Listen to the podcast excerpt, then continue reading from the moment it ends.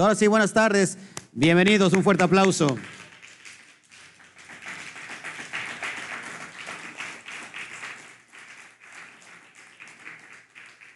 Shabbat Shalom a todos los Talmidín. Gracias por estar hoy con nosotros en esta fría tarde de invierno, eh, dispuestos para aprender cada día más eh, de, eh, de los asuntos de la Torah. Hoy tenemos el estudio habitual que tenemos siempre, que sin duda, ya lo saben ustedes, estamos viendo y estudiando las parashot. Hoy nos toca la parashá de la semana, la número 9, llamada eh, Parashá Vallesef. Vallesef, que vamos a dar inicio con eh, la historia, la vida de Yosef. Y vamos a ver por qué es tan importante la vida de Yosef. Amén. Eh, saque su Torah, vamos a, meternos de lleno. Saque su Torah y estamos eh, en Bereshit, capítulo 37, verso del 1 al capítulo 40, versículo 23. Ahí encontramos una historia poderosa que sin duda te va a llenar hoy la vida de, mucha actitud y vamos a poder entender todos estos conceptos que a veces a simple vista no se ven. ¿Cuántos han, han escuchado la historia de Joseph? Creo que todo el mundo aquí de alguna u otra manera ha escuchado la, vida de Joseph. Pero vamos a ver qué es lo que se encuentra escondido en cada parashá. Sin duda que si tú eres, eh, eh, estás aquí por primera vez y de repente por casualidad dices tú entraste a este, a este en vivo o este enlace y dices que de qué se trata todo eso, créeme que no es, es una casualidad, es un propósito de parte del Eterno que te quiere enseñar algo y la verdad es que esto es algo bien profundo.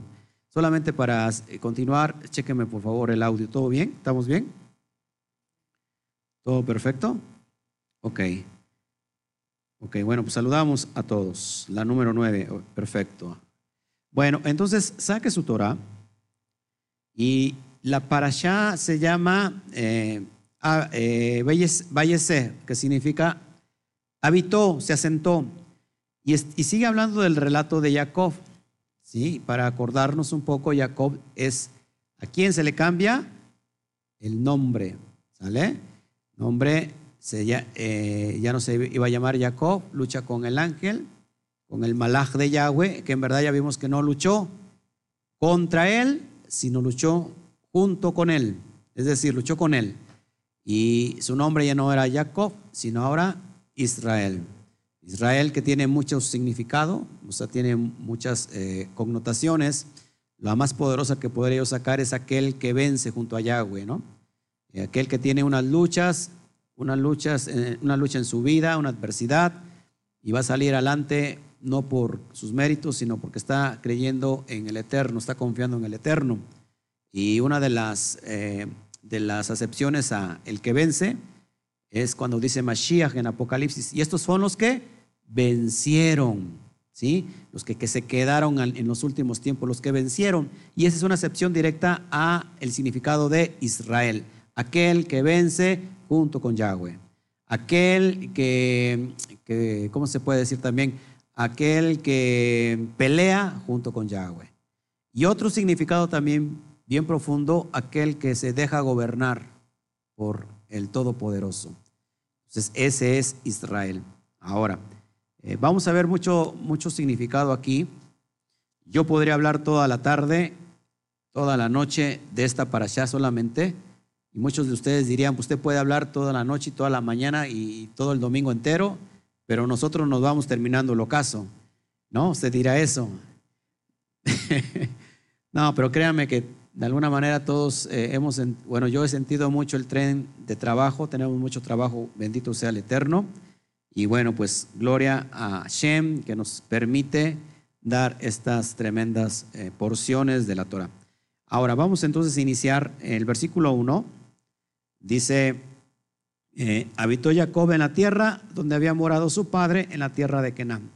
Entonces, Jacob se asentó en esa área donde su padre de alguna manera eh, eh, vino a sentarse. ¿sí?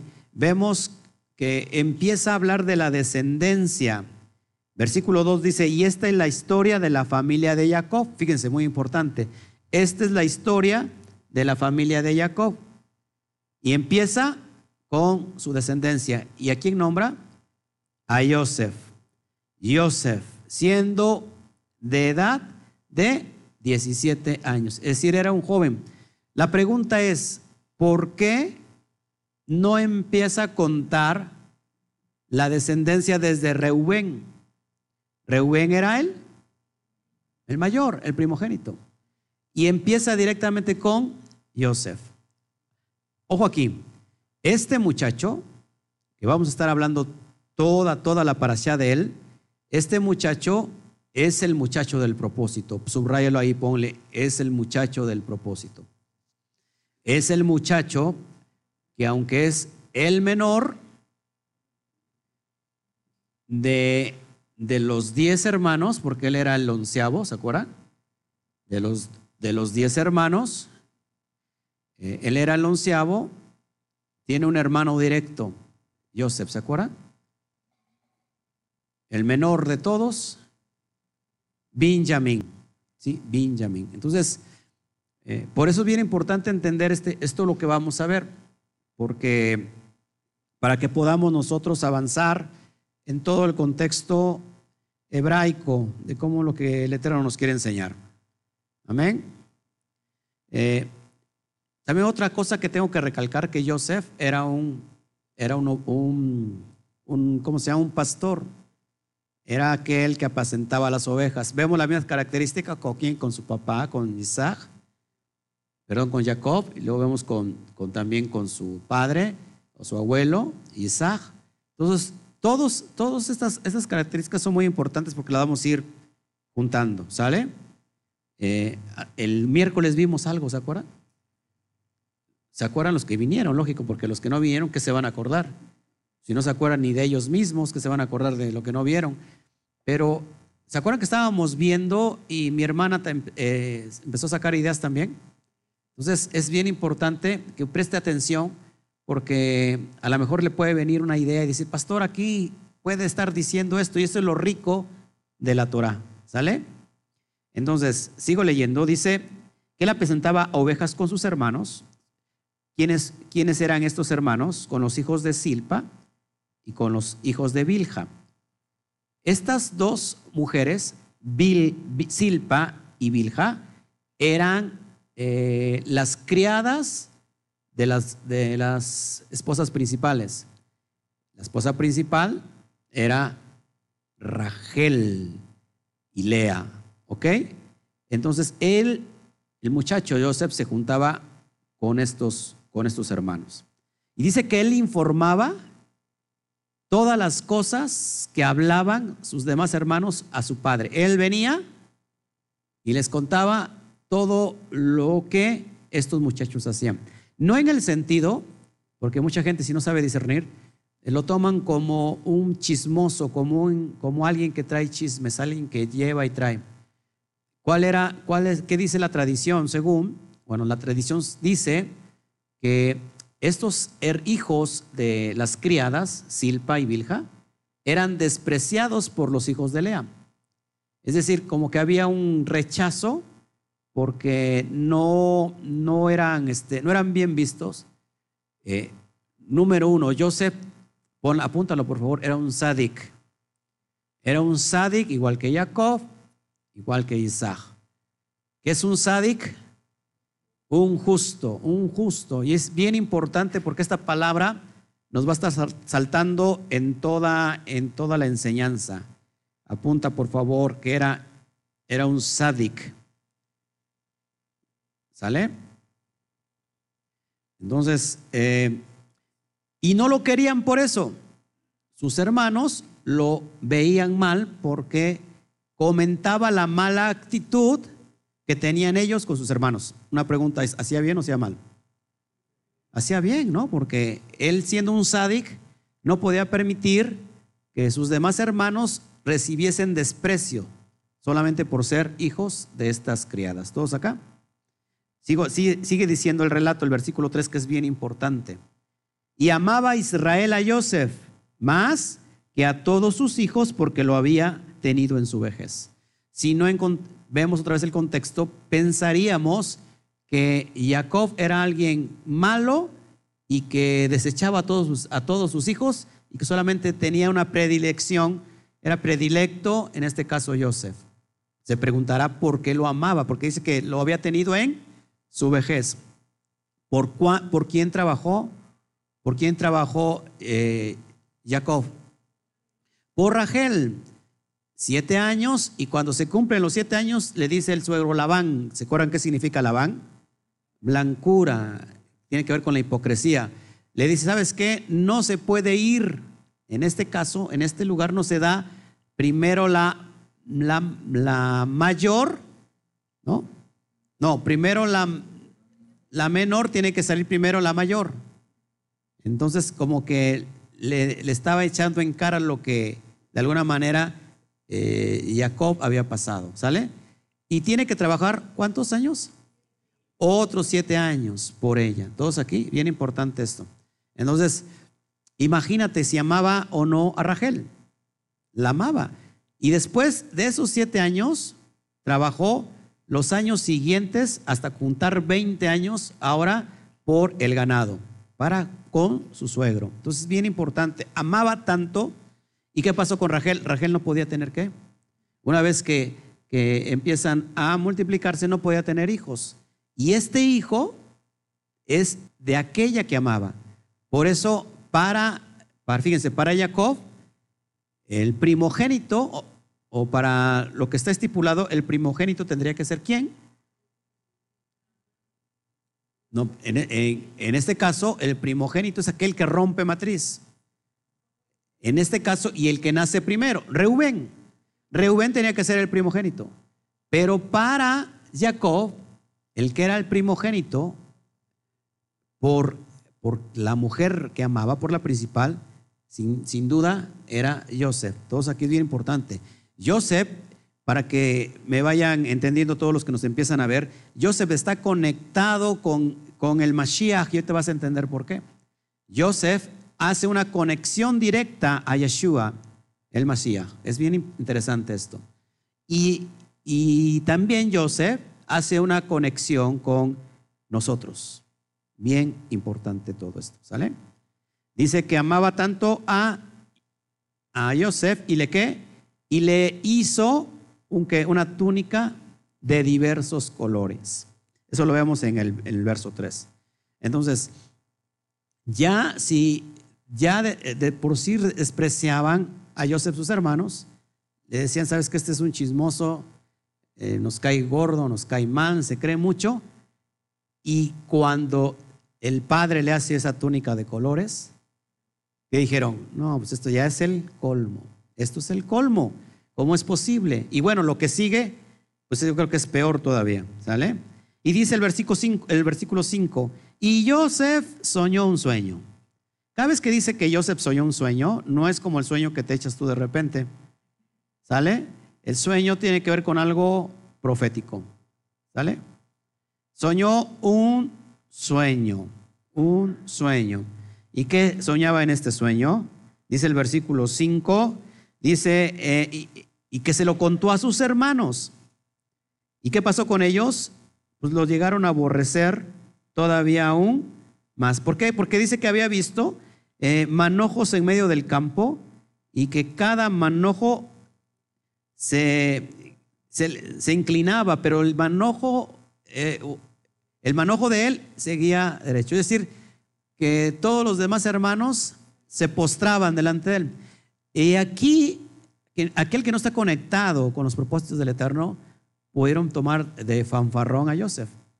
Pues este ya es un creído, ha de ser de por ahí, de un país cercano, ya te imaginarás de dónde, eh, este, o, es mejor de otro planeta, ¿no?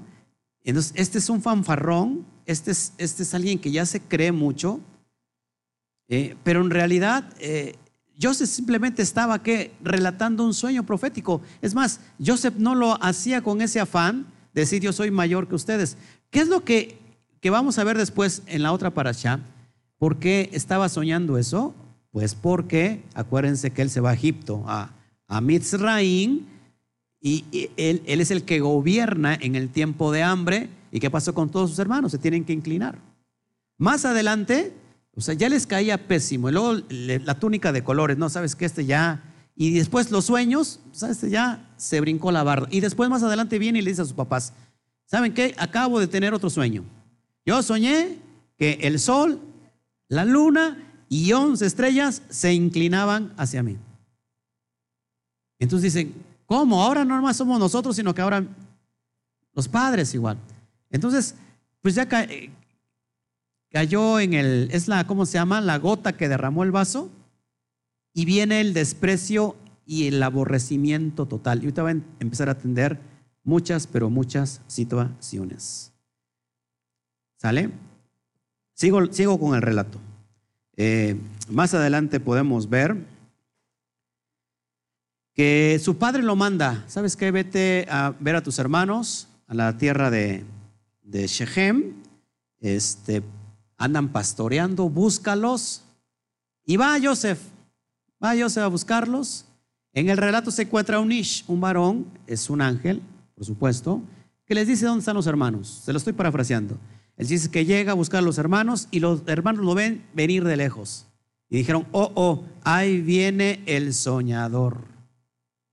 Ahí viene el chismoso, dice. Ahí viene Joseph. ¿Saben qué? Aprovechemos, matémosle.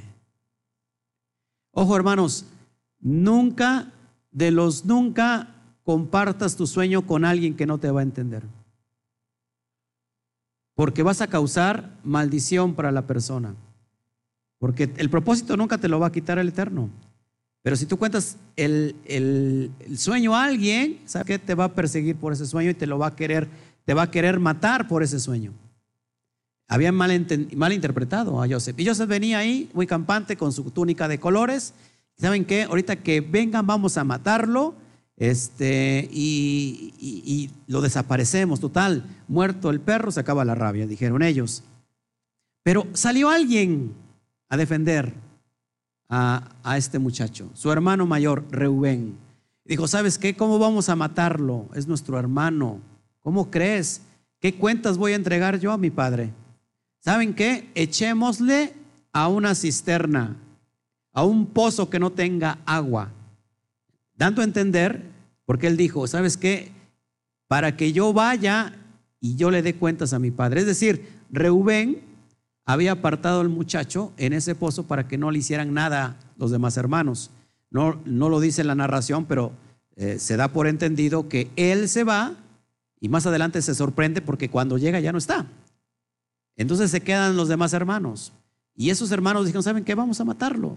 Vamos a, vamos a matarlo. Sí, ya no está Reubén, no lo vamos a echar. Vamos a agarrar su túnica, la vamos a desgarrar. Es, todo lo que estoy diciendo ya es profético. La vamos a desgarrar, vamos a echar sangre de un cordero, de un carnero, perdón, de un este cabrito, y vamos a decirle a papá que se lo, se lo tragó una bestia del campo. Y en ese momento sale a la defensa alguien. Eso es bien importante también porque es algo profético, lo repito. Sale otro muchacho que entra en escena, llamado Yehudá. Yehudá. Y Yehudá dice, ¿saben qué? No lo matemos porque es sangre de nuestra sangre. Es nuestro hermano. Vamos a venderlo. Apunta eso, por favor, que es bien importante. Vamos a venderle. Vamos a venderle. Y ahorita más adelante vamos a entender por qué esto. ¿Por cuánto los vendió? Por unas piezas de plata. Eh, acuérdate, ¿cuántas piezas de plata? ¿Eh? ¿20 o 30? Bueno, ahorita vemos. Es importante esto. Fíjense. Entonces, 20 piezas de plata venden a Joseph. Venían en el camino unos comerciantes, ismaelitas, ismelín, ¿qué significa? Árabes, descendientes de Ismael, enemigo acérrimo de Israel. Ojo aquí. Y lo venden como esclavo. ¿Sale? Lo venden como esclavo. En la, en la escrita vas a encontrar mucha riqueza. A veces no lo puedo dar aquí porque me llevaría mucho tiempo, pero en la parasha escrita van a entender por qué, qué significa, por ejemplo, este, la, la, túnica. Muchos dicen que no era una túnica de color, porque la palabra este, en hebreo implica algo ahí. Este, y vas a entender por qué tiene que ver, y tiene que ver con la venta de Joseph. Mañana, lo puedes tú eh, redarguir ahí. Entonces, se lo llevan. Viene Rubén y dicen, ¿y ahora qué hago? ¿Qué hace Rubén al darse cuenta que no está el hermano? Se desgarra la ropa y, y dice, ¿ahora qué voy? ¿A dónde voy a parar? ¿Qué cuentas voy a dar a mi papá? Agarran entonces, ahora sí, el manto, agarran la túnica, degollan a un cabrito y rocían la sangre. Desgarran también la túnica y se la llevan al padre. Padre, reconoce si esto pertenece a tu hijo, a Joseph. ¿Qué hace, qué hace Jacob? Dice, este es mi hijo. Y se pone qué? A llorar. Dice que estuvo mucho tiempo en luto, que no lo podían consolar ni sus hijos ni sus hijas. Aquí tenemos un grave problema, porque en realidad Jacob tuvo una hija. ¿Se acuerdan quién era la hija? Dina, ¿Y por qué dice en plural hijas? Sus hijos y sus hijas. Bueno, muy fácil de entender. Porque sus nueras eran hijas. ¿sí?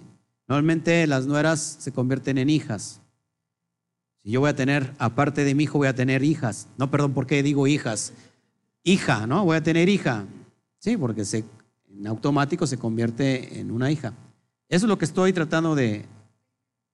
Hasta los 30 años, dice mi esposa que se va. Los hebreos se casan temprano, ¿eh? Los hebreos a los, las niñas a los 13 años ya están listas para el matrimonio. Belén, que se casó a los, a los 12, ¿te casaste, hija? Ah, parece que te casas a los 12, ¿eh? Ya, no, ¿qué pasó? Ah, entonces el que se casó chiquito es este Nachito, ¿no? Tenías 13 años, hijo, cuando te casaste.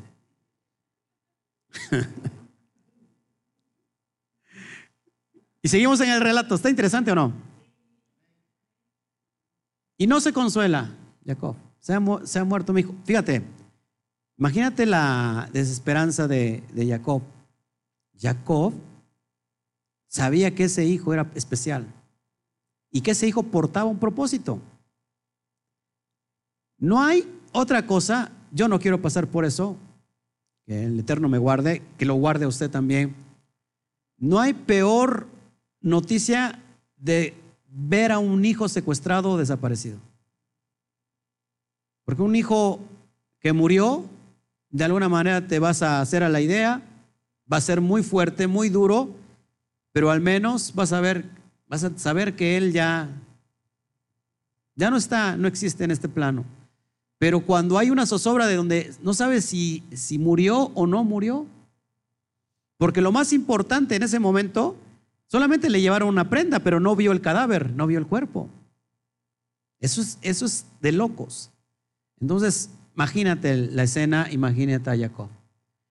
Es llevado entonces por estos ismaelitas, venden a Jacob con alguien importante en Mitzraim. Acuérdate, ¿qué significa Mitzraim? ¿Eh? Entre dos límites. Tiene que ver con limitantes, limitantes. Joseph es llevado a un lugar de límites, de limitantes, algo que nos limitan a tener una relación directa con el Padre. Acá sacó muchas ideas muy bonitas. Un sadik, no importa las circunstancias donde lo lleve, no importa que vaya a un lugar que sea limitante para tener una relación con el Padre, su propio corazón es un punto de encuentro con el Padre. Entonces no hay nada que, estoy hablando de un sadik, de un justo, no hay nada que lo pueda limitar a tener una relación. ¿Por qué digo esto? Porque más adelante vemos que en Misraim él fue prosperado en todo. Llega a la casa de Potifar. ¿Sí? De Potifar, que era el jefe de la guardia de Faraón. Nada más era la mano derecha de Faraón. Él era el, guardia ahí, el consejero, lo que tú quieras. Era el gobernante ahí sobre, después de, Faraón y lo compra él. Y ve que este muchacho de hermoso parecer, bello, tan bello, tan bello, tan bello, eh, de rasgos bellos, dice la Torá, eh, vio que Hashem estaba con él, que todo lo que él hacía era prosperado. Y el propio Potifar empezó a tener a ver la provisión sobrenatural, la verajá en su casa.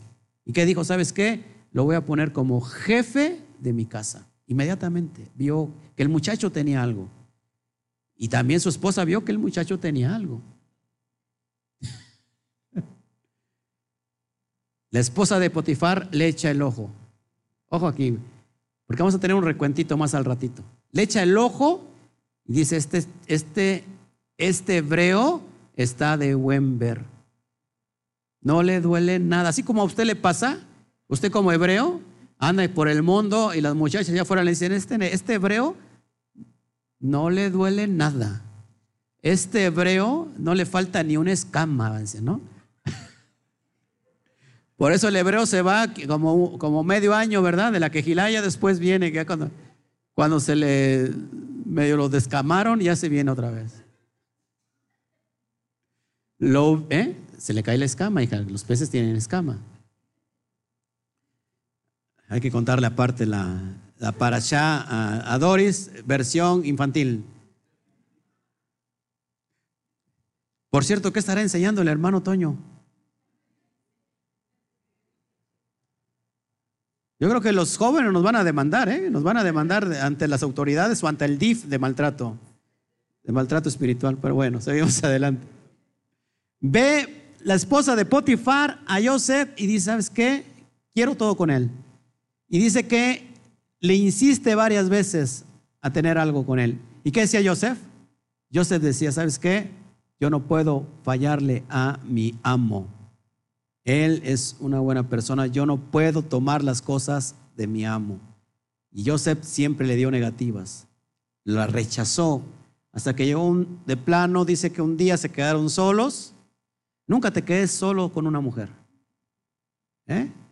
Nunca te quedes solo, a menos que sea tu esposa. Nunca te quedes solo con una mujer. Yo por eso cuando voy en el coche y si veo a una hermana, por muy buena hermana eh, de la caridad que sea, yo no le puedo dar el ray. Porque se va a pensar, ¿qué? Mal. Así que no me lo tome a mal. ¿Sí? Yo nada más le digo adiós, adiós, y yo sigo derecho. Lo mismo, si usted me ve caminando y usted trayendo coche, pues tampoco me dé el ray. Aunque al, siguiente Shabbat, pues ya no lo deje entrar. De todos modos, usted no me. ok.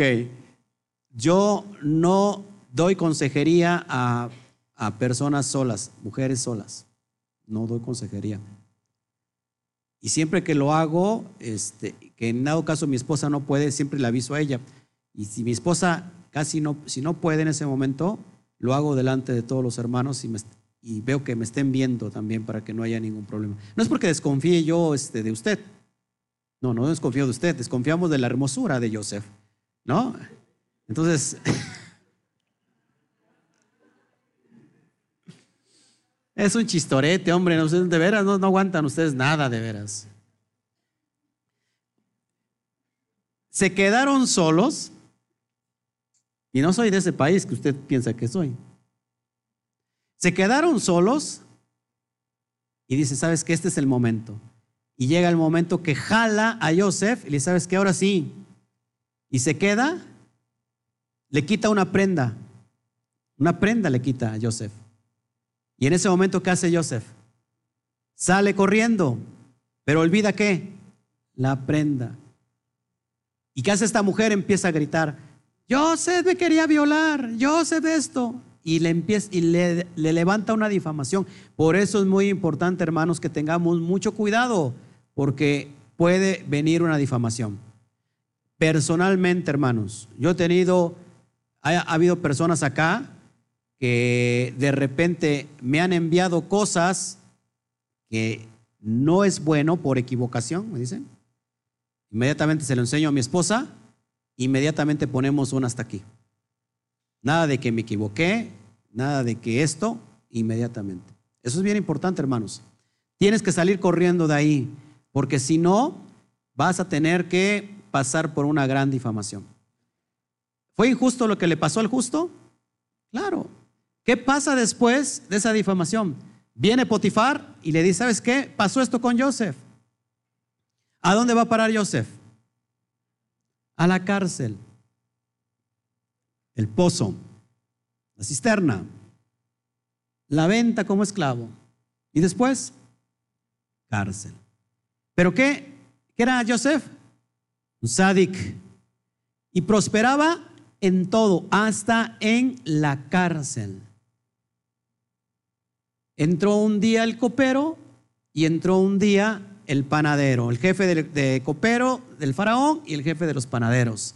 La tradición dice que el panadero no se fijó bien y cuando el faraón, el rey faraón iba a tomar el, su pan, encontró una piedra. En el copero dice que iba a tomar su vino y encontró una mosca. Entonces, ¿qué dice? Los castigó a los dos por, por malos, aunque ellos no lo hicieron, eran los, los, demás, y los llevó a la cárcel. Y ellos dos tienen un sueño, los dos, al mismo tiempo. Uno soñó eh, cosas muy, muy parecidas a las otras. Y no había quien interpretara los sueños. Y va, en ese momento Joseph dice, yo te puedo interpretar el sueño. Al del copero le dice, a, esos, tres, esos tres racimos que vistes, son tres días. En tres días van a levantar tu cabeza. Levantar tu cabeza es cuando una persona la, van a, ¿cómo se llama? Le van a, a, poner en el lugar donde estaba o bien le van a cortar la cabeza. Eso es públicamente. Te, van a levantar la cabeza, vas a estar otra vez instalado en tu puesto de copero, donde está el rey. Y a ti, panadero, fíjate lo que dice Joseph, a ti también, esos tres días, lo que tú, lo que estás sabiendo, que en tres días van a levantar tu cabeza. Tu cabeza va a terminar colgada de tal árbol al tercer día. Y pasa exactamente lo que Joseph interpreta. El copero muy feliz se va y ¿qué le dice, qué le dice Joseph? Acuérdate de mí, acuérdate de mí con el faraón. Mira que yo estoy aquí, yo soy intérprete. Se va. ¿Qué pasó con el copero? Nunca se, acordó. Entonces, eso, esto es lo que a simple ciencia te quería explicar, capítulo 38, y me, me brinqué el capítulo 38 porque ahí habla de, de la descendencia de Yehudá y Tamar. Tiene, es muy importante también, pero quiero como que tomar la esencia. Y ya te dije el capítulo 39 y ya te dije el capítulo 40. Así que nos vamos, que el Eterno me los bendiga. Shabbat Shalom. Usted muy feliz, ¿verdad? Ahora, ¿qué pasó?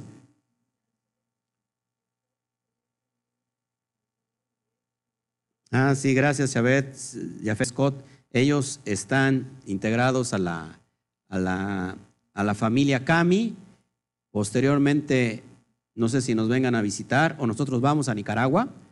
Ya ellos quieren eh, hacerse, frente, hacerse cargo de, de una quejilá allá en, en Nicaragua, eh, son de Managua, están en la capital de Nicaragua, para que se abra Cami, Nicaragua, allá muy pronto. Entonces, los quieren conocer a todos ustedes. Yo les digo que no, porque se van a espantar de que conozca a cada uno de ustedes. Este, con, que conozca al pastor, más que suficiente. Sí, los demás son. Este, pero sí tengo fotos de la que gira, se las voy a enviar y tengo fotos de todos ustedes. Pero Vamos a hacer una panorámica después y los vamos a ver. pero creo que se va a desanimar si los ven ustedes.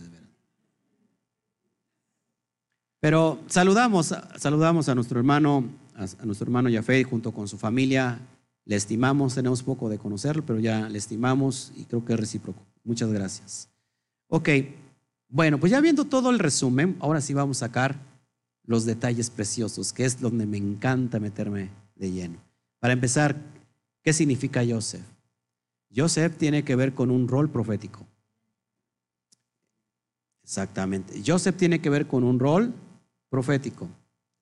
Si tú no conoces la estructura profética, estás desconociendo todo.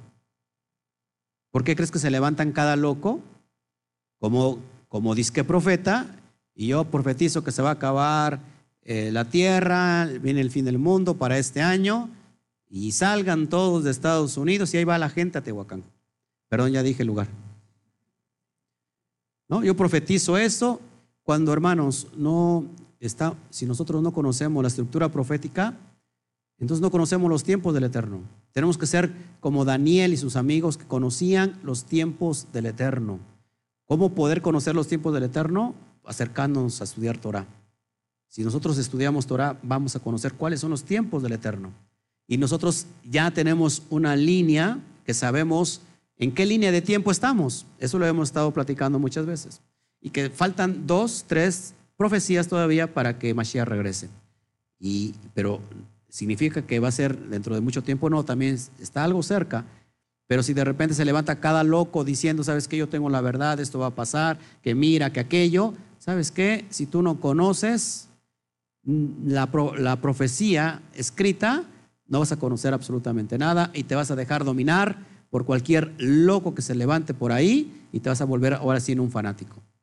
Dice Pedro y aconseja algo muy importante, Shimón Kefa. Dice que tenemos la palabra profética más segura. ¿Dónde está la, palabra profética más segura? En la, en la, escritura. O sea que con eso no podemos fallar. Entonces, ¿qué significa Joseph? Joseph eh, significa añada, añada.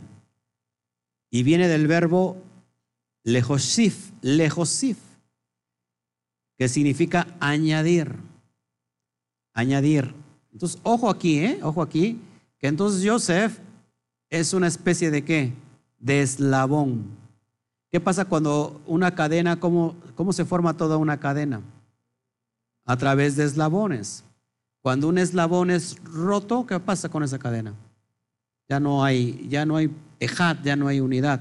Entonces, Joseph significa añada y viene del verbo lejosif, que significa añadir. ¿De dónde significa que, o de dónde viene que significa añadir? ¿Por qué no me aparece ahí? ¿Qué estoy haciendo?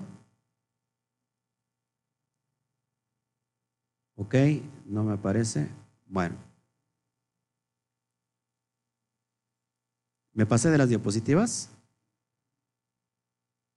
Ah, ok, ¿de dónde viene? De Bereshit, apúntale, capítulo 30, 23 al 24, donde dice, y concibió y dio a luz un hijo, y dijo Elohim, ha quitado, y dijo, Elohim ha quitado mi ofrenda, mi afrenta, perdón, y llamó su nombre Joseph, diciendo, añádame Yahweh otro hijo. Entonces, Joseph tiene que ver con el rol profético de Yahweh, apúntalo, añadirá. Yahweh añadirá. ¿Qué es lo que va a añadir? Porque está hablando en futuro. ¿Qué creen que lo va, que va a añadir? Si, si Joseph representa un rol profético y Joseph tiene que ver con el Mashiach, ¿qué es lo que va a añadir? Vamos a seguir adelante. Entonces el significado de Joseph es añadir, es un propósito, profético que tendrá que añadir el, eterno para que se realice la promesa que prometió Abraham. Vamos a, a pararnos tantito aquí. ¿Qué prometió Abraham? En tu simiente serán benditas todas las naciones de la tierra. Ojo aquí, ¿eh? muy importante, muy importante. A ver si me lo agarras. En tu simiente serán benditas todas las naciones de la tierra. Entonces, si hay una columna profética de tiempo, vamos a conjuntar todos los significados desde Abraham. ¿Por qué decimos nosotros Abraham Avinu? ¿Qué significa Abraham Avinu? Nuestro padre Abraham. ¿sí? Nosotros venimos de su cera, de su simiente. Cera es la palabra eh, eh, hebrea para hacer referencia a simiente biológica. Cuando dijo eh, en, en Gálatas, si ustedes están en el Mashiach, cierta, ciertamente linaje de Abraham sois y heredero según la promesa. Ojo aquí, ¿eh? Heredero según la promesa, linaje, esperma, semilla, semen, ¿sale? Entonces, ¿qué significa el eh, Abraham? Padre de multitud de naciones, multitud de naciones. Apúntalo, por favor, que la letra simiente tiene que ver con la letra nun. ¿Cuánto vale la letra nun? No, no hable nada más por hablar. ¿Cuántos? Le va a dar, me va a dar pena aquí con, con Jafé de Scott, que vas, ¿cuántos? ¿Eh? 50, 50. 50 tiene que ver con semilla, con esperma, con semen. Es la palabra para referirse a vida, ¿sale? ¿Cuántas monedas fue vendido Joseph? ¿Y cuántas monedas fue vendido Mashiach? 30 y 20. Vida. Ojo aquí, ¿eh? Ahorita lo vamos a, estar eh, estudiando. Después de Abraham, viene, del linaje de Abraham viene Isaac. Isaac significa reirá y está en, en futuro. Es decir, Yahweh reirá. Después tenemos a Jacob. Jacob fue cuando se le cambia el nombre por Israel, que es, que es Israel, hace un rato ya dijimos, el que vence junto con Yahweh. Pero Israel es el pueblo elegido para el propósito de redención. Mucha gente se, se enoja cuando dice yo soy israelita. O, o, el pueblo escogido es Israel, como diciendo, ¿sabes qué? Entonces a las demás naciones, ¿ya? No, que eh, la elección de Israel es en realidad la apertura de la redención a todas las naciones, ¿sale? Después tenemos lo que estamos estudiando ahorita, Joseph. Joseph significa añadir. Ahora, fíjate tantito en lo que estamos viendo en pantalla. Si Abraham se le dio la promesa de simiente, Abraham, significa padre de un pueblo. Ya no te llamarás Abraham, sino ahora te llamarás Abraham, padre de muchos pueblos. Ahora, a ese se le dio ese propósito. Después, Isaac, que significa, reirá. Después viene Israel como el pueblo escogido. Y, y Joseph significa añadir, bueno, ya lo estás viendo en pantalla. ¿Qué es lo que se tiene que, que va a añadir para que Abraham sea padre de muchos? Porque si te das cuenta, Abraham, pues no era todavía padre de, hasta Joseph, de muchos.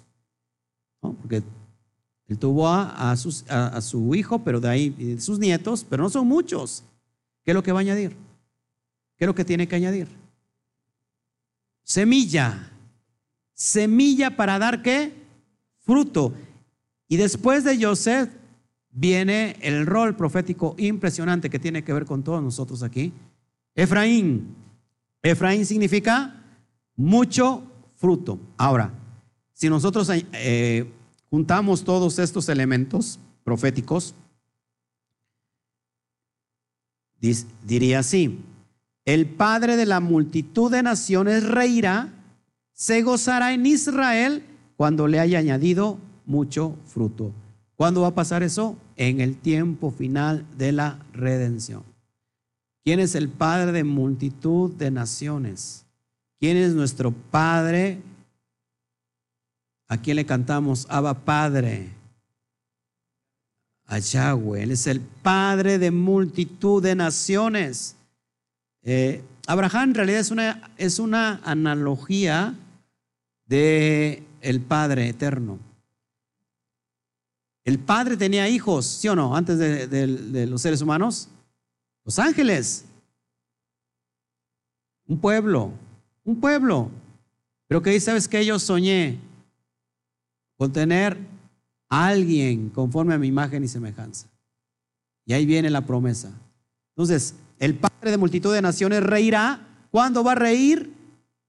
Y se gozará en Israel cuando cuando le haya añadido mucho fruto. Es decir, cuando venga la pesca milagrosa, cuando atraiga de entre todas las naciones a todos los esparcidos, al gran remanente que va a traer nuevamente a Israel en el tiempo final de redención. ¿Todos aquí? Bien importante todo esto, ¿sale? Véalo por favor en pantalla, vaya achicándolo por favor, para meternos ya de lleno a el SOT. ¿Qué significa el SOT? Lo oculto.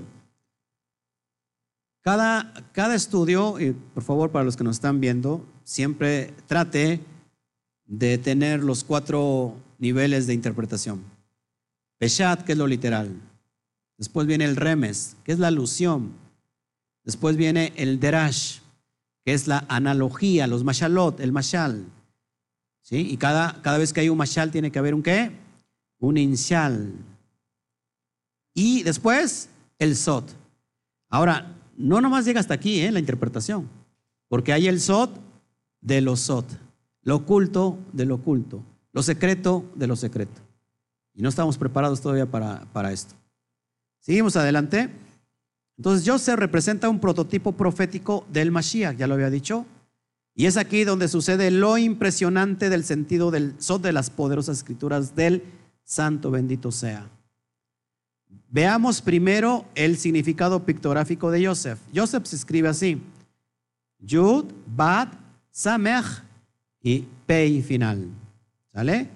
Así se escribe. Perdón, algunos les va a dar tortícolis. No están así, este, se están volteando. Yo no sé si, si era la palabra que está haciendo mella en ustedes y digo, a lo mejor se están manifestando como, como, la, como el exorcista porque están volteando así muy feo. Pero de alguna manera la palabra del Eterno tiene que llegar a ser su propósito. Ahora, vemos entonces lo que me encanta a mí, la pictografía hebrea. Entonces tenemos ahí las cuatro palabras que conforman Joseph. La primera es Yud, Bad, Samech, Pei. Entonces ya entendemos que la Yud tiene que ver con brazo y mano, diestra de poder, tiene que ver también con el Mashiach. ¿Cuál es el valor numérico de la Yud? 10. Después tenemos clavo y estaca. ¿Para qué sirve un clavo y una estaca? Para unir dos cosas. ¿Sale? ¿Cuál es su valor numérico? El 6. Después tenemos Samech. Parece una antena de televisión de las de antes. ¿Me contaban que era así más o menos la, figura? ¿Sí? ¿Sí me, así me contaban, ¿va? Que era así. Es lo que dice Alberto, ¿no? Que yo solamente de las parabólicas para acá. Yo del Netflix para acá ya metí gol. Bueno, lo que ves ahí, la letra Samek, su pictografía, el dibujo, es, es, una, es la mano en vara, el bastón del pastor, el, el pastor apoyándose en el báculo, en la vara. ¿Te acuerdas cómo, cómo es la vara de un pastor? que también esta, esta está conectada con Lamet. La Lamet es la vara del, o el callado del pastor. Tiene así como una figurita así redondeada, donde él se apoya, pero ¿por qué tiene así la, como gancho? Porque cuando una oveja se quiere desviar del redil, estira la vara y la jala del cuello. Por eso es el significado. Las letras son bien profundas. Entonces, esta Samek hace referencia al pastor, al líder, apoyándose en la vara. ¿Qué será la vara? La Torah. Ojo aquí. Terminamos con la letra Pei. La letra Pei tiene que ver con boca, con palabra. Su valor numérico es el 80. La de la Samek es 60. Sumamos, por favor, y nos da la cantidad de 156. Apúntelo porque es bien importante. Mucha gente no le gusta el, sumar las letras. Yo no le veo ningún problema. De hecho, la Torah misma es matemáticas. Y cada palabra nos da un valor específico y nos da una esencia impresionante. Entonces, 156.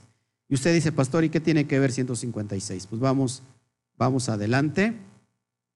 Eh, bueno, les doy el significado pictográfico antes de lo que significa la letra, el significado de Yosef pictográfico. La diestra de poder, o sea, el Mashiach, unida, apoyada en la vara de autoridad, que es la Torah, para hablarla, para transmitirla de su boca. Para transmitirla de su boca. Esto va a suceder, hermanos, en una profecía que vemos, que ahorita la vamos a tratar, ¿Él ya habló la Torah de su boca? ¿Sí o no? Él ya la habló, él vino, no lo aceptaron, lo rechazaron.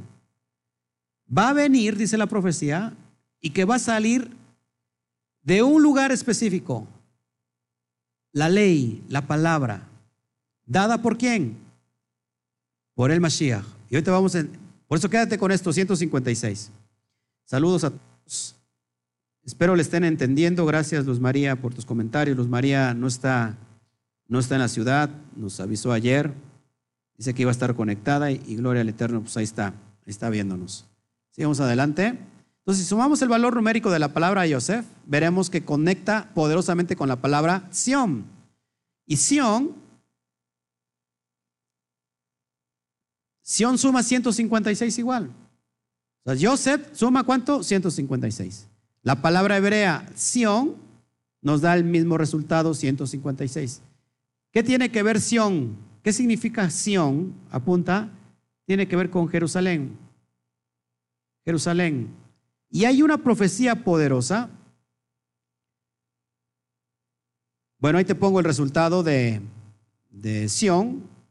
Está, está la Sadit, que vale 90, la Jot, que vale 10, la Bab, que vale 6, la Nun, 50, nos da como resultado 156. Ahí lo tienes en pantalla, lo estás viendo.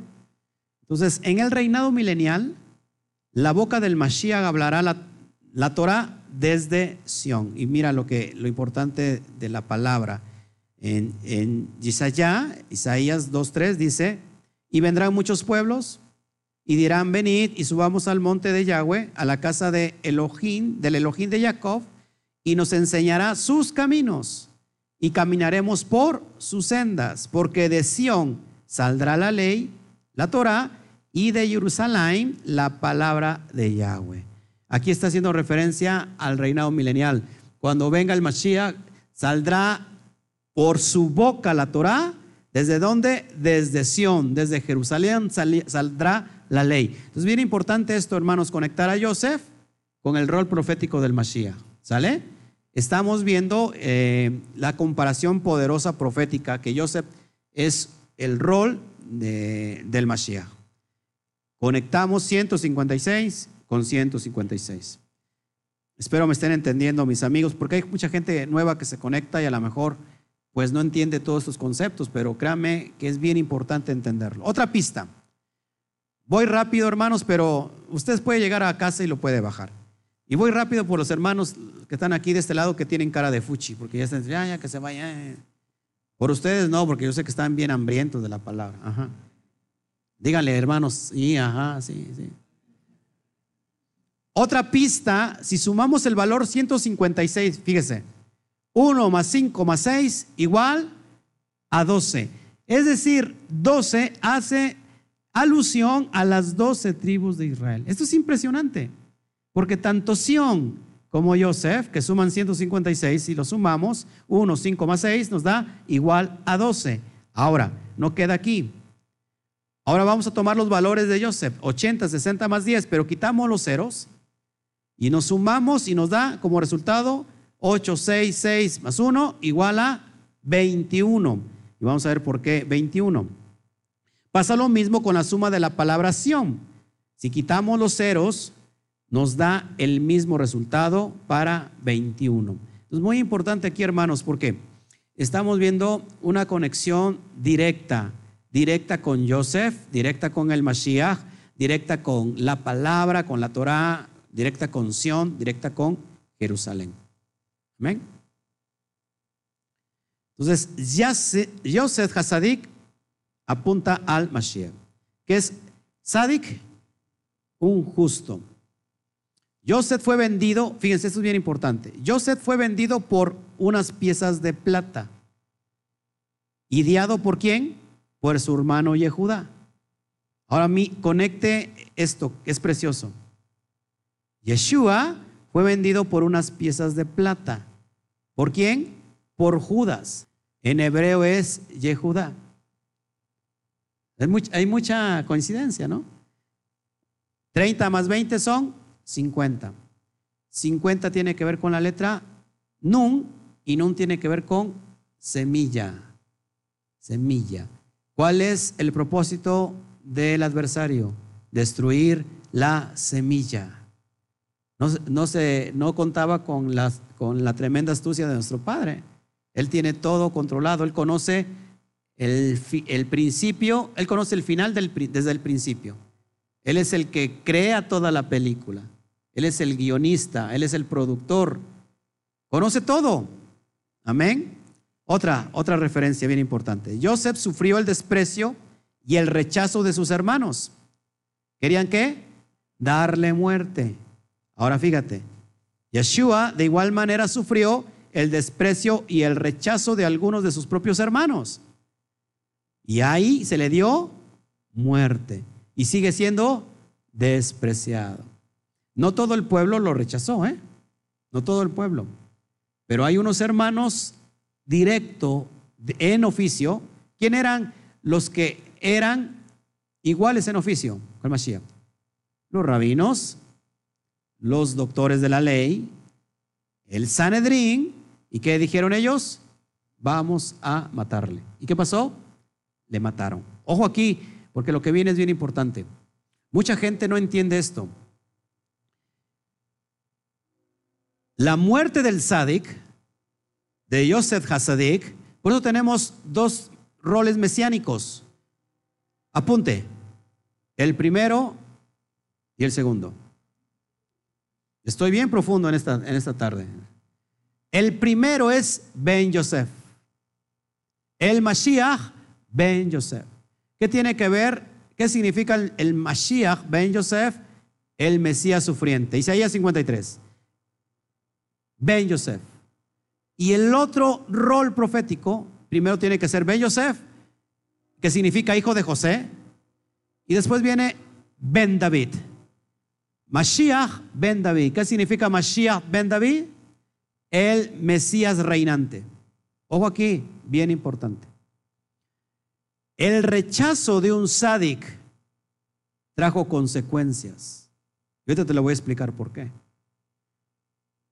Joseph era humano, era Dios o era semidios. ¿Eh? Humano. Y por el rechazo del justo, de Yosef Hasadik, todo Israel fue condenado, llevado al exilio, al Galut Misraim, al exilio de Egipto, por más de 400 años. Por el rechazo del Sadik. Ahorita te lo voy a explicar. ¿Sí? ¿Sí lo quieren o no lo quieren? Porque tiene, como que veo que tengo mucha, muchas ganas de rechazarme a mí. Si ya, ya vamos, que, lo dejamos hablando al, al. Seguimos adelante. Joseph se va a Misraín, donde es prosperado. Se le cambia el nombre, se le cambia la, la apariencia y él se disfraza de Egipto, de egipcio, perdón, delante de sus hermanos. ¿Qué pasa con el Mashiach? Yeshua es proyectado a las naciones donde también se le cambia toda su personalidad. ¿Están, atando aquí los cabos? Si Joseph se fue a Egipto, Egipto, ¿qué significaría hoy? Si es, Egipto es algo que te limita a tener una relación con el Eterno, es algo que tiene que ver con el paganismo. ¿Dónde sería el Egipto en este momento? El mundo. Es decir, así como Joseph se fue a Egipto, el Mashiach en, en estos tiempos él se fue entre todas las naciones. Porque ¿a dónde está teniendo éxito? ¿Está teniendo éxito en Israel? No tanto, los hermanos lo, siguen rechazando. ¿En dónde se le está adorando? ¿En dónde se le está alabando? Entre todas las naciones. Pero con una personalidad diferente. Cuenta el relato, que lo vamos a ver para otra para allá, que llegan los tiempos de escasez. Tiempos de, de vacas gordas y tiempos de vacas flacas. Yo creo que el hermano Toño vivió en el tiempo de las vacas gordas y se acabó todas las vacas gordas. es que si no se me, se me duerme usted con, con tanta seriedad, de veras. Ahora, presta tantito atención. En tiempo de abruna, tienen que venir sus hermanos y su padre a buscar a Joseph, pero no lo conocen. ¿Cuándo lo conocen? cuando se quita el disfraz. Vean esa escena, se ponen a llorar todos. Se ponen, este es mi hijo que había perdido, es impresionante. ¿Qué nos pasó a nosotros los hermanos que en tiempo de hambre, de escasez de la palabra, ¿qué decíamos como cristianos? Siempre lo mismo. Veíamos siempre prédicas, exactamente era lo mismo, nada más que la decían de derecho al revés, pero era lo mismo. Hasta llegó un momento de decir, bueno, ¿qué no hay algo más? Yo ya me cansé de escuchar siempre lo mismo, hablando de cada peripecias del pastor, ¿no? que de las patoaventuras de la hermana fulana de tal, que se para a dar un, mensaje, y ya estábamos hartos de eso porque necesitábamos qué? Hambre. Estábamos en medio de qué? De un pastizal seco, ya no había pastos frescos. Y en ese momento fue que tuvimos que ir a buscar al hermano mayor.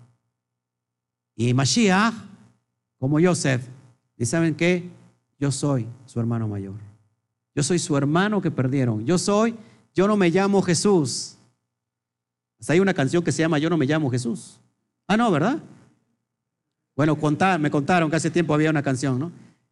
Yo no me llamo Jesús. Yo me llamo Yeshua. Yo soy judío.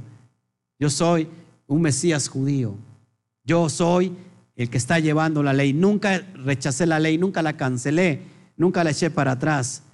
Los estatutos, los, los los pactos siguen vigentes. Yo soy circuncidado al octavo día. Yo, estoy, yo guardé el Shabbat junto con todos mis discípulos. Ese es, ese es lo que está ocurriendo, hermanos. Es un plan perfecto, un plan maestro para alcanzar a los hermanos en tiempo de hambruna. ¿Te das cuenta de la conexión? Impresionante. Ahora, ya con esto voy a cerrar. Esto sí es real. Ya para que nos vayamos, voy a dar la, aplicación espiritual y con eso nos vamos. Fíjense, la consecuencia que tuvo que pagar el pueblo de Israel por la venta del desprecio de Yosef Hasadik. 430 años llevados a Egipto por el desprecio, por el rechazo. ¿Qué hicieron para fingir la muerte de Yosef? Sus hermanos deciden usar la sangre de un cabrito sobre la túnica de Yosef. Ojo aquí, Despierte porque esto es importante. Eh, y de esta manera culpar a un animal por la muerte de Joseph. Entonces, ¿qué pasó para la liberación del pueblo del exilio de Mitzrayim? Que usaron exactamente la sangre de un animalito. En Pesach, el hisopo, la sumergieron en la sangre donde qué? Nos pusieron en los dinteles como señal de que el ángel de la muerte iba a pasar y no les iba a, y no les iba a hacer nada. Esto, fíjense, es como reparar el desprecio a Yosef Hasadik. ¿Cómo reparar? La reparación se encontró en Pesach, usando exactamente los mismos elementos. ¿Qué pasa con el cordero? ¿Solamente se usaba la sangre y se, se untaba en los dinteles? ¿Qué pasa con ese cordero? Se tenía que comer. Apúntale, por favor, una forma, una forma de reparar el desprecio de Yosef Hasadik es comer ese cordero, interiorizar ese cordero en tu vida, honrar al Sadik, las enseñanzas del Sadik que estén ahora dentro de ti. Y es la forma como se repara el tikkun, el tikkun olam, la reparación del mundo, la reparación de lo que le has hecho a Yosef Hasadik. Por eso Mashiach, cuando le dijo a sus discípulos, antes de Pesach, les dijo, este es mi cuerpo, coman de él, y esta es mi sangre, beban de él. ¿Qué estaba diciendo? Que se lo comieran prácticamente que lo honraran, que lo interiorizaran y que llevaran a cabo sus enseñanzas, que la hicieran, que la hicieran en su vida, que su vida fuera, ahora lo llevaran a cabo ellos como vida. ¿Por qué? Porque él sabía el rechazo y el desprecio que iba a sufrir ahora Yeshua Hazadek. Todo es cíclico en la Torah. Por el desprecio, ojo aquí, ¿eh? por el desprecio de un hombre justo, todo Israel pagó ese desprecio. ¿Qué necesitaba ese pueblo? Redención. A través ahora de otro hombre justo, Yeshua Hamashiach, usando el mismo elemento que se usó en Pesach. Otra vez más, la sangre de ese animalito inocente, dando su sangre. ¿Por qué? Porque el desprecio que se le iba a dar a, Yeshua. Ahora, ¿dónde es, ¿dónde es, el exilio? ¿Dónde es el galut? ¿En, en? En todo el mundo. Todo el mundo cayó en condenación por el rechazo de Yeshua Hasadik. ¿Qué es lo que tenemos que hacer para el retroceso? Si ya te lo acabo de enseñar. ¿Qué tenemos que hacer para que seamos perdonados y venir a echar atrás y reparar el daño que se le hizo a Yeshua Hasadik? ¿Qué es lo que tenemos que hacer? Interiorizar a Mashiach dentro de nosotros.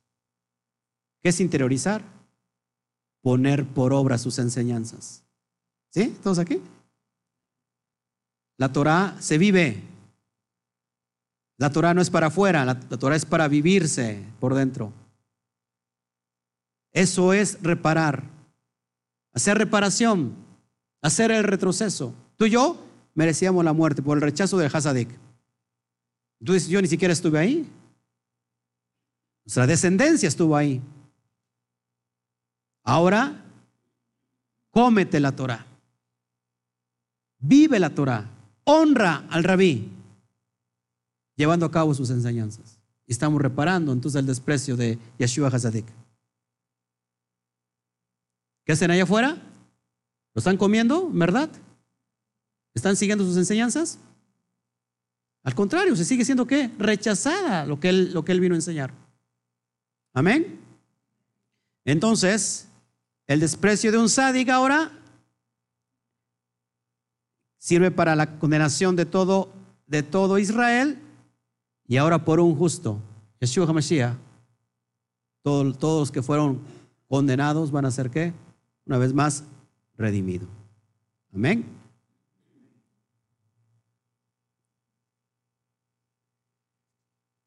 Así como Joseph era el, el que, ya leí todo lo demás, ¿ok? Así como Joseph era el joven escogido para el liderazgo, para el rol profético, ¿y sus hermanos qué? No vieron eso. No entendieron, dijeron, está, loco. Así Yeshua HaMashiach, nadie entendió en ese tiempo el rol que él era ungido para ser el rey de Israel. ¿Qué dijo Mashiach? No en... ¿Cómo, ¿Cómo es la palabra? No... Vamos a leerlo mejor. Vamos a... Ya con eso termino. Lucas 19, 42, 44.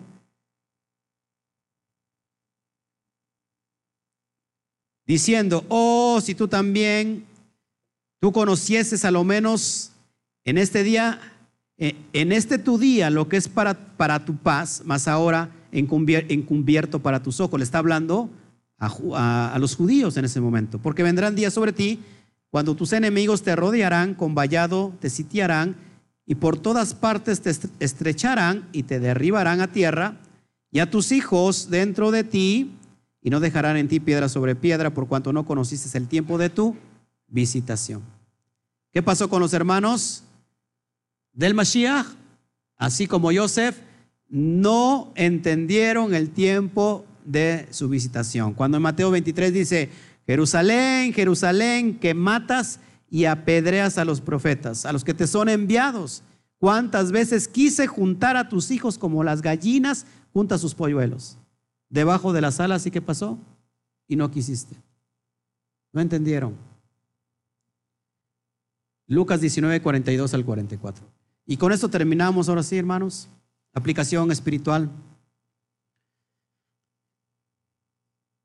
La consecuencia de ser un justo es la firmeza que te va a dar propósito en todo lo que tú hagas. Puedes encontrar muchas adversidades. No sé cuál es, cuál es el proceso que tengas que caminar para lograr tu propósito, lo que yo sí estoy seguro que tu propósito se va a cumplir si tú eres un sádic. ¿Cómo ser sádic? Número uno, por los méritos del Mashiach. Interiorizar a Mashiach. El reino de los cielos, el Malhut Shamaín está dentro de ustedes. Por los méritos del Mashiach. Cuando tú interiorizas, llevas a cabo la Torah, estás siendo justo, sádic. El camino muchas veces a tu destino, a tu propósito, te va a llevar por ciertos problemas. Eh, no sé si me puedes acompañar ya para terminar.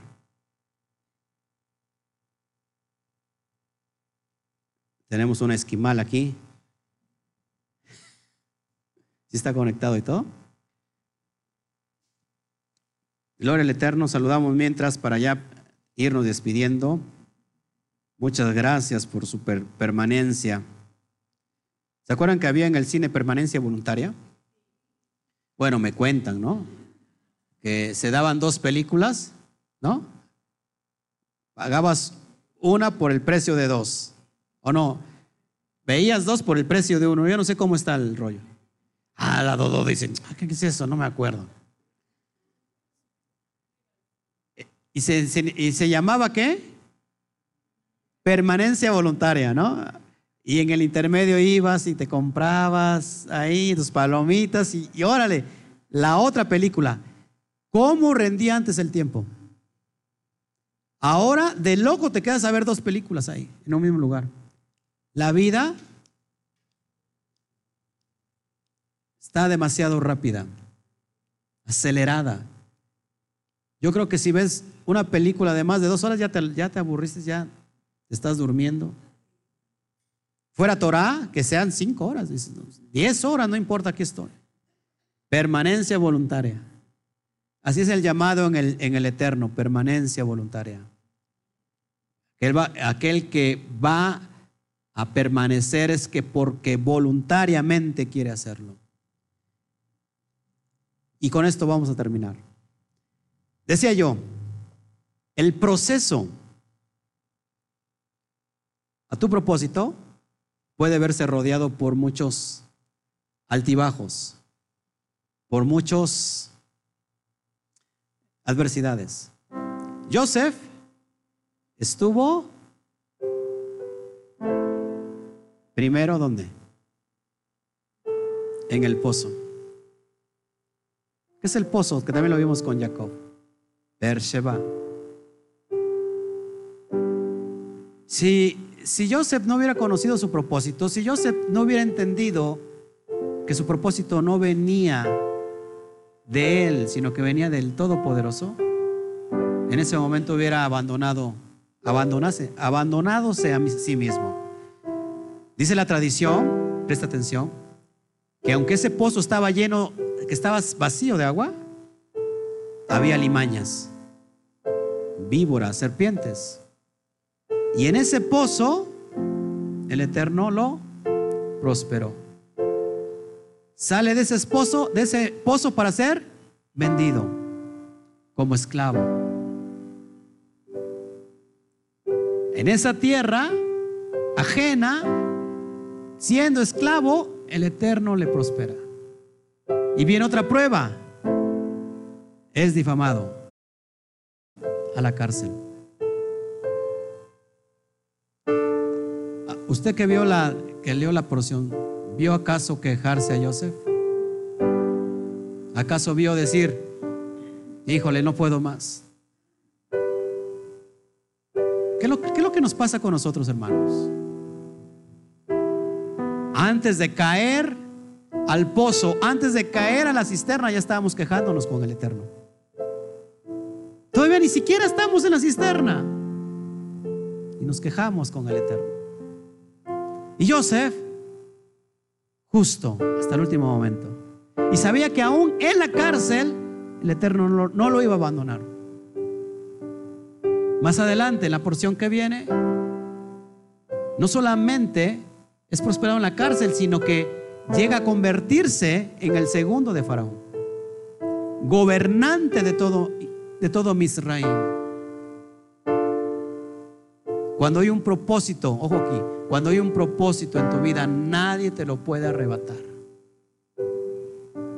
En el Mashiach había un propósito y hay un propósito. Ni la muerte pudo detener ese propósito en el Mashiach. No sé en qué parte, en qué área estés. No sé si estés en el pozo o quizá ya saliste de él. Pero vas rumbo, vas camino a tu propósito. Quizás seas vendido como esclavo. Quizás seas difamado. Quizás el Eterno no lo permita. Estés en una cárcel espiritual. Es tiempo de salir de ahí. Joseph en algún momento pudo olvidarse de la provisión sobrenatural del Padre porque le dijo al copero, acuérdate de mí. Cuando al que tenía que haberle dicho eso es al Padre, nunca se va a olvidar de ti. Aunque parezca difícil alcanzarlo, una cosa haz, extiéndete para ver si logras asir el propósito para lo que fuiste llamado. Dejando todo atrás. En otras palabras, pon los ojos en la marca, en la señal. Esta, que esta paracha te sirva para entender el propósito. Joseph, que es una referencia al Mashiach. Joseph es el muchacho que no fue primogénito, pero se le dio el rol profético de primogénito mejor. Joseph, de la línea de Joseph viene Efraín. Y Efraín somos todos nosotros. ¿Quién es Efraín? Dijo, dijo el Eterno, Efraín es mi primogénito. Y el que lo vendió, Yehuda, tiene que levantar de Yehuda al Mashiach para dar la vida y reparar lo que se le hizo a Joseph. Es impresionante, porque estos dos muchachos volverán a estar juntos, unidos. La monarquía y la primogenitura juntas por toda una eternidad. Así que eso es lo que yo te quería entregar en esta noche. No sé si estás pasando pruebas, no sé si vayas a pasar pruebas, pero si es así, recuerda esta enseñanza del día de hoy. Y así como Joseph, que tú brilles, que el propósito del Eterno brille en ti y que todo lo que hagas sea prosperado. Amén. Nos despedimos de todas las naciones. Gracias por estar con nosotros. Amén. No te desanimes. Decía alguien que escuché hace tiempo, no te rajes, aunque te la rajen. ¿A cuántos se las han rajado aquí? No te rajes, no te rajes. Es un dicho muy mexicano. No te rajes aunque te la rajen. El Eterno te bendiga. Nos vemos dentro para la siguiente semana. Les amamos. Cada vez que terminamos un Shabbat, decimos la cuenta de tres, uno, dos, tres. Shawa Tov. Nos vemos, nos vemos, nos vemos. Sigue, sigue, sigue.